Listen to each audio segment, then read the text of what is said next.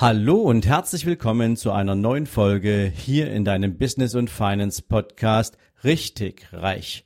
Heute für dich wieder mit einem spannenden Interviewgast. Ich wünsche dir jetzt dabei viel Vergnügen, gute Unterhaltung und eine Menge spannende Impulse.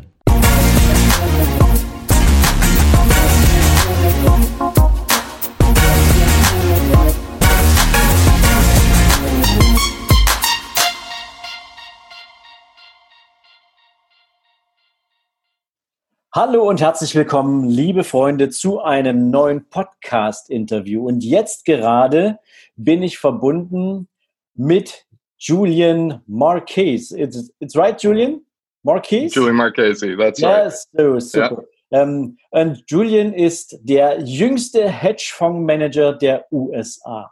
Er ist jemand, der sich in dem Bereich seit einigen Jahren einen Namen gemacht hat, der insbesondere über seine großartige Beziehung zur Mathematik diesen Job gefunden hat oder der Job hat ihn gefunden. Wir sprechen da gleich drüber. Er ist gerade mal 23, unglaublich erfolgreich, ähm, mehrere Milliarden unter Management und ähm, wir sind, wie gesagt, jetzt verbunden mit New York City. Das Interview wird in Englisch stattfinden. Also für all die, die Englisch sprechen, wird das jetzt kein Problem darstellen.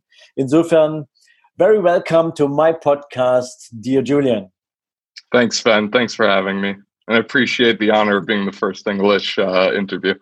oh yeah, you are my first English interview guest, and I'm very curious um, how you. we will both manage the situation and um, what we can give as a content to my community. Um, 100%. At first, um, you are living in New York, but actually you come from Canada, right? Yep. That's okay. right. Um, my first question to you is: um, You are the youngest, the youngest uh, um, hedge fund manager in uh, United States, and um, with 23 years, uh, a lot of people are still searching for the job or searching for Sure. how I want to be and what I want to do. How someone like you um, in this age becomes a hedge fund manager?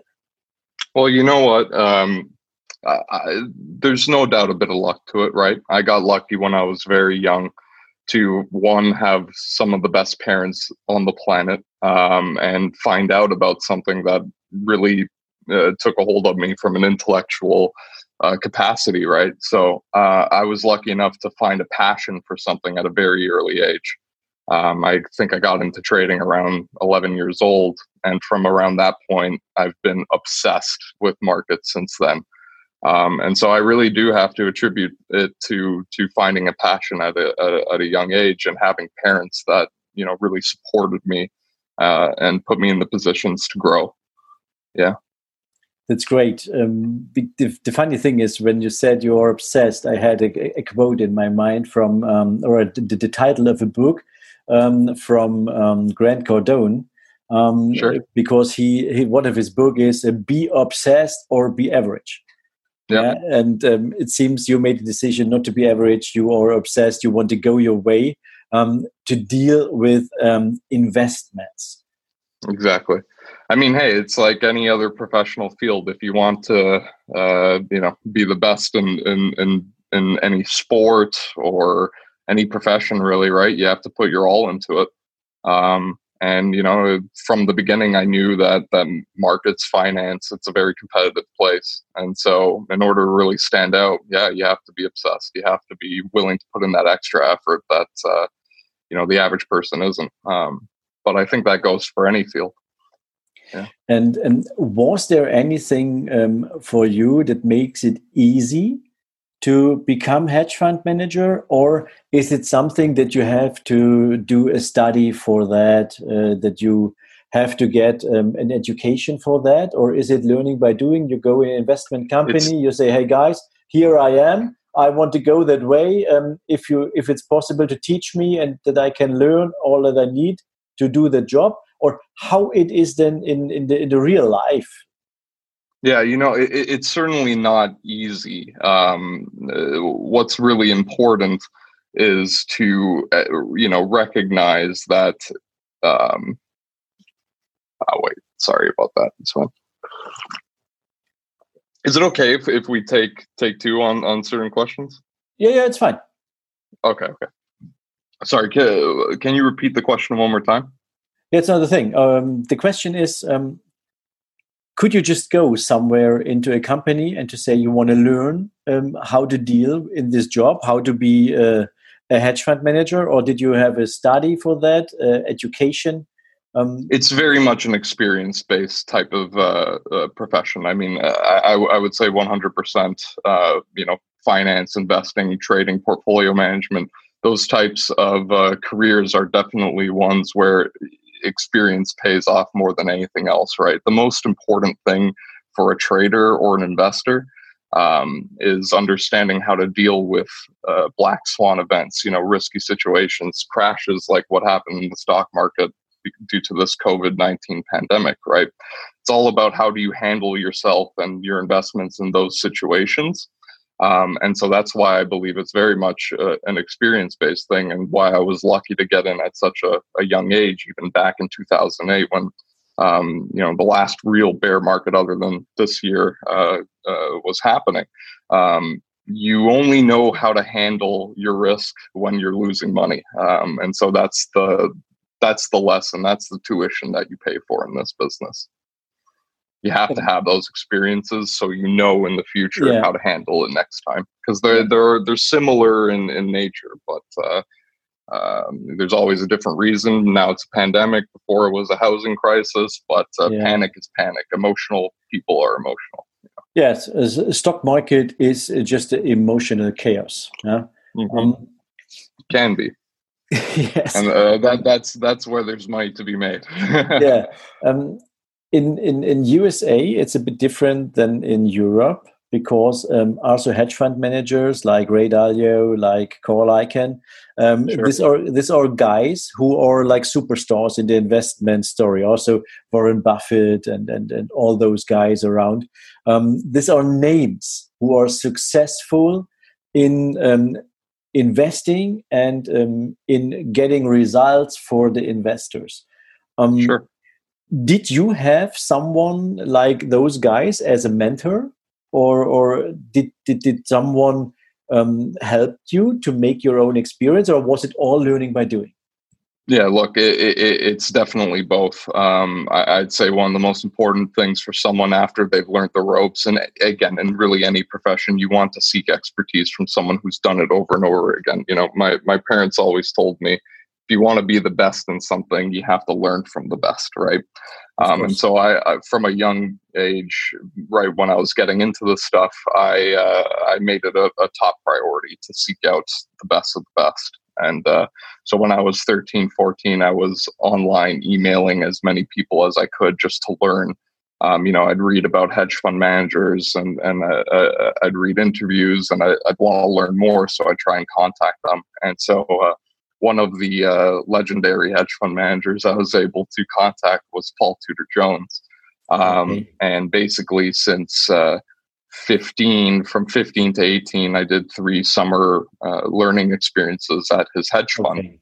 Um, and I learned an incredible amount from him. Um, oh my God, just the, the way he runs his firm, the way he trades, how disciplined he is, um, and how caring he is for his uh, his team um, these were values and, and skills that I, I sought to, to learn from him. And uh, I, I, was so happy that I had the chance to. Um, and uh, yeah, so I, I, can certainly attribute it to you have to have both. You have to be in there and you have to uh, trade and, and invest in the markets to really learn how, how to be a, a good investor and trader. But you also have to, to learn from experience to know the subtleties and nuances of, of trading and investing. Of course. Um, I have my own experience in, in um, investing money for others. Um, so mm-hmm. my question is, when you got your first offer or, or, order from a client to invest his money or her sure. money?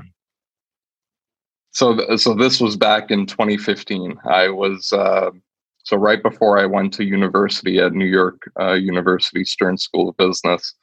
Um, I had started my my my business uh, just prior to me turning 18 and i spent that first year trying to you know start my business develop yeah. the right connections and and find investors and so um, after a year of doing that i dropped out of nyu and uh, started managing money in October of 2015. So I've been doing it for just over four years now. Wow. So um, we come later to this to this point about the trust sure. investment strategies. Um, in in the eyes of people in Europe, I have to say, um, mm-hmm. hedge fund managers are searching for every chance to realize financial benefits, financial returns for the investors. What kind of investments are you going for um, if you have to invest money of your clients? So I stick to mostly quantitative trading um, with some uh, understanding of, of uh, mandates to turn that off and do discretionary risk management. So what that means is I use mostly machines and algorithms, so automated trading programs to execute uh, our investment strategies. But we do have the discretion to turn off those automated trading strategies when we believe there to be unknown hidden risks, for example, like in the last month or 2 mm-hmm. um, so we try and be uh, straddle the middle between purely automated trading and purely discretionary human trading because we think it's better to have the best of both worlds and it's safer to have the best of both worlds. Um, you leverage technology and data to try and get a better understanding of the market that we're in. And then you take the discretionary understanding of the macro environment, what's going on the on in the world today, to understand the the kind of the risk picture, and we put those two together. Um, so that's where we think we actually have a, a really strong advantage is, is in that unlike a lot of other automated traders and quantitative traders who tend to stick very close to their models we we understand that the one constant in the, in financial markets is that they constantly change. And so the real approach is to have a, a combination of both and an understanding of when to turn off automated trading systems when the environment has changed and constantly refactor models. So um, that's what we do. We do a lot of uh, automated trading and sometimes human trading too. Yeah, I think um, one of the, the, the biggest experiences for a lot of people is that um, how to say from you cannot really you you can if you have enough experience you can really get a feeling but it's just not more than a feeling how a market could go. Yeah? Sure. Um, yeah. an algorithm can how to say um, can can count on uh, uh, um, opportunities yeah so how many percent of that how many percent of that and if the percentage is um, how to say in a special case then there's a decision to make but mm-hmm. so um, if a market goes down like this shutdown that we had right now sure. i think this yeah. is this is hard for um, how to say technical uh, um, technical uh, uh, trading to see mm-hmm yeah, at least for the next two months. So what will happen? Oh, for how sure. to invest? Yeah, yeah. yeah. Okay. No, it's it, it, it's very difficult from a technical perspective. I I, I think technicals, and, and, obviously this is also a lot of the stuff we do. We that's for short term trading. You're not using charts to predict because you don't know. It's like this, you know, the pandemic. No one can predict this, right? Um, you can maybe prepare a little bit better for these kinds of things, but uh, certainly no chart or and even data right can predict an outbreak um, and so that's why it's important to have both parts right uh, yes. uh, that understanding that sometimes things can uh, go awry uh, and go wrong out of nowhere i think that is very important uh, to be open for for different kind of analysis and different mm-hmm. kind of ways um, because um, in the end your investor uh, makes a decision. Uh, so for how long you will have a chance to um, how to say cover his money. Yep. Right. Um, hedge funds are not very popular in Germany, I have to say. And um, yeah. so, so um, do you have a simple explanation? What is the difference um, between a hedge fund and an ordinary investment fund? Let's say a stock investment fund. Sure. So hedge funds are supposed to uh, employ investment strategies that are a little more complex than the average stock fund, right? So most mutual funds, stock funds that the average person is invested in, usually in their retirement, they have restrictions, right? They're only allowed to buy and hold stocks, right? So, mm-hmm. um, whereas hedge funds, and, and, the key word being hedge in there, um, hedge funds are allowed to do much more sophisticated investment strategies. We can short, for example, and so create um, funds that don't move with the market, but try and make money when the market goes down. Um, and then you can just do a really more esoteric strategies, right? So there are there are hedge funds out there that invest in art. Um, there are hedge funds out there that specialize in distressed investing, right? So when companies go bankrupt, these hedge funds will come in and restructure. So the hedge funds are are able to uh, by mandate do a lot more than the average stock fund, and so the idea is that because of this added level of sophistication and added incentives, because hedge funds charge higher fees, they should have more incentive and capability to generate excess return, which is return over the index, over the stock market. Um, so the reason why a lot of uh, I think Germans and also many other people in the world, including uh, a lot of Americans now don't like hedge funds as much is because the average hedge fund hasn't been generating that excess return. Um, and I have a few few uh, ideas why. Um, I think it's because they uh, they're oversaturated. There's just too much competition, too many hedge funds out there, and they're all trying to fight for the same opportunities. Um, and uh, so you know, bad returns equals people not so happy, right? So uh, yeah, yeah. um, I have to say, um, we have we have we also have two funds, um, but mm-hmm. they are they are ordinary stock funds. the The only difference is. Um, yes, because uh, um, according to German law or to investment law in Europe and in Germany, um, we also have to um, how to say um, go with the benchmark. Yeah, so we have to say our benchmark is MSCI World, and um, we yep. have to show are we in the market, under the market, over the market. So, but in general, what we really want to do is to to show a performance.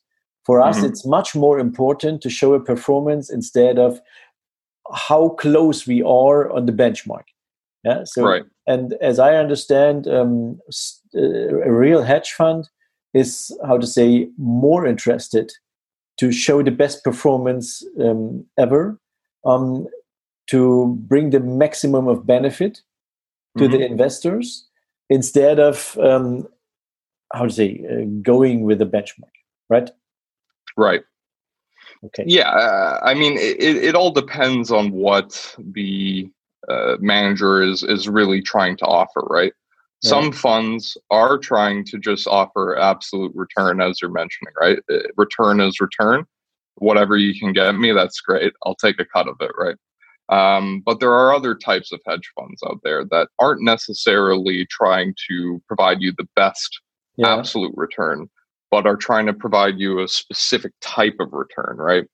So you think of it this way, right? Like the the average stock fund or stock hedge fund that's trying to give you returns of the stock market, but maybe a little bit better. Um, that type of return stream may not be as um, valuable to someone who owns a lot of stocks. They may prefer something that makes money when the stock market goes down mm-hmm. because then they can have a better portfolio. Right now, when the stock market is crashing, they're losing money because they're invested in stocks and you know that's that's to be expected but at least they have an investment that is making some money during that time um, and, and, so that you know that, that that's kind of the appeal of of those kinds of hedge funds they can uh, attract investors that may not be so interested in hey i need i need 10% or 20% every year no instead i, I need 30% when the market falls right mm so it really depends on the type of fund.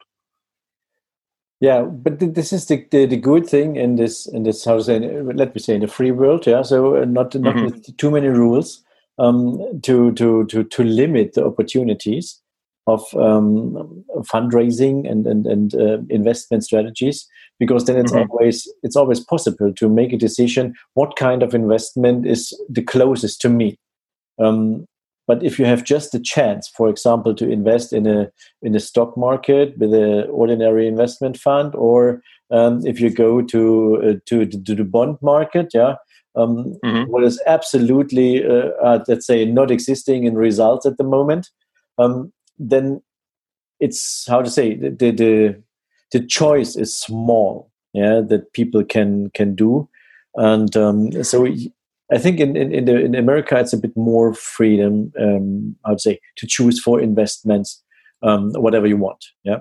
There is, but you got to be rich. You, yes. In order to invest in a hedge fund in America, you need to be an accredited investor. And, and in a lot of developed countries, they have something similar to this kind of law. Um, basically, you need to be making at least $200,000 a year um, in order to be eligible to invest your money in a hedge fund. Um, so, but you're you're totally right. If you're if you if you meet that criteria, um, then you have a lot of access. There's there's a lot of different types of hedge funds in the U.S. and obviously the culture here also, um, especially in New York, really uh, promotes uh, people being entrepreneurial and starting up different funds. And obviously, if you do very well, it's a business you can make a lot of money. So there's yeah. lots of incentive here and less barrier uh, of entry to start up relative to, say, Germany. Um, so it's certainly easier to start up a hedge fund here than it is in the in in Europe, um, and I think that's a, a large part of it. Yeah, the, Europe and especially the German, we are the country of rules. Yeah, so um, yes. um, for every new thing, we have a new rule and we have a new law, and um, those limitations are how to say, are not the best environment to start a business like that. Um, for sure. Okay, Julian. For so far, I say thank you um, for the first thank part you. of our interview because um, tomorrow we will talk about um, how to invest at the moment, um, how to get trust to the market as we see right now. And I would like to talk about uh, financial mindset and some other uh, special skills sure. that people need if they want to be ready for investment. And so let's say thank you for today and um, see you tomorrow. Thanks, Sven. See you tomorrow. So, ihr Lieben, das war der erste Teil meines Interviews mit Julian und ähm, gleich werden wir Teil 2 für euch bereitstellen, beziehungsweise morgen früh könnt ihr euch den anhören. Ähm, es wird nochmal sehr spannend. Wir werden darüber sprechen, was für Möglichkeiten hat man als Investor aktuell, welche Skills muss man eigentlich mitbringen, wie muss dein Mindset aussehen, wenn du dich auf Investments äh, ausrichten möchtest. Denn wahrscheinlich war die Zeit wie selten so günstig wie heute und ähm, darüber werde ich mit Julian sprechen. Also, wenn du magst, hören wir uns morgen wieder. Bis dahin alles Liebe. Ciao, ciao.